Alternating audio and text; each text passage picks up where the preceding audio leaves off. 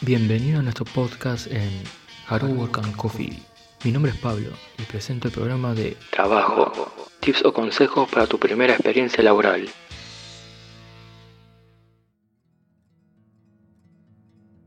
Este podcast está enfocado a las personas que quieren iniciar su experiencia en el mundo laboral con tips o consejos que ayudará a la hora de buscar tu primer trabajo. La novena entrega de nuestro programa los introducirá al examen preocupacional. La mayoría de las personas que buscan su primer trabajo suelen ser jóvenes que terminan sus estudios secundarios y quieren ganar dinero para pagar su facultad, ahorrar para vacaciones o para cualquier otro motivo. O también son aquellos que se metieron a fondo a la facultad, se recibieron y como jóvenes profesionales buscan su primer empleo. Si sos uno de ellos, sigue escuchando, que seguro te va a interesar. Y si no también, quizás te sirva la experiencia.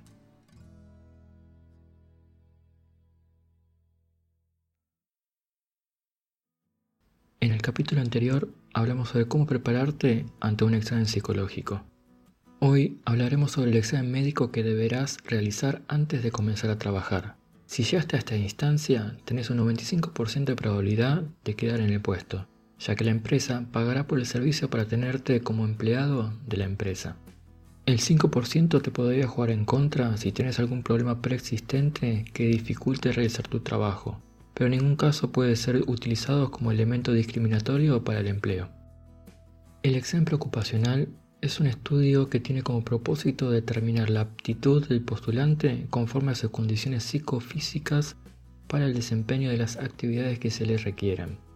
Estos están compuestos por un examen físico completo que incluye visual y auditivo, también radiografía de tórax, electrocardiograma y exámenes de laboratorio, que son examen de sangre y en algunos casos examen de orina. Es importante saber que la realización del examen preocupacional es de carácter obligatorio, debiendo efectuarse de manera previa al inicio de la relación laboral. Esto es responsabilidad del empleador. En el momento de realizar el examen médico es importante que no esté resfriado, ya que esto saltará de modo negativo y te jugará en contra en el resultado. Es recomendable comunicarse con la empresa para informarle sobre este inconveniente y ver la posibilidad de cambiar la fecha. De todas formas, el centro médico probablemente no te deje hacer el examen si estás en esa condición. Los resultados serán enviados a la empresa, Solo espera el llamado para comenzar a trabajar o probablemente ya te hayan dado la fecha de inicio al comunicarte por este examen. Tranquilo, si estás en esta instancia, vas en buen camino. Eso es todo por hoy.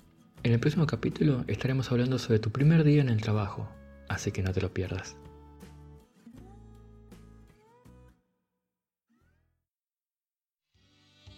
Trabajo. Tips o consejos para tu primera experiencia laboral es un programa de Harua Work and Coffee. Seguinos en Instagram, harua.podcast. Si te gustó el programa, compartilo con tus amigos. Te invitamos a suscribirte a nuestro podcast para recibir novedades de nuestra programación. Mi nombre es Pablo y te espero en el próximo capítulo.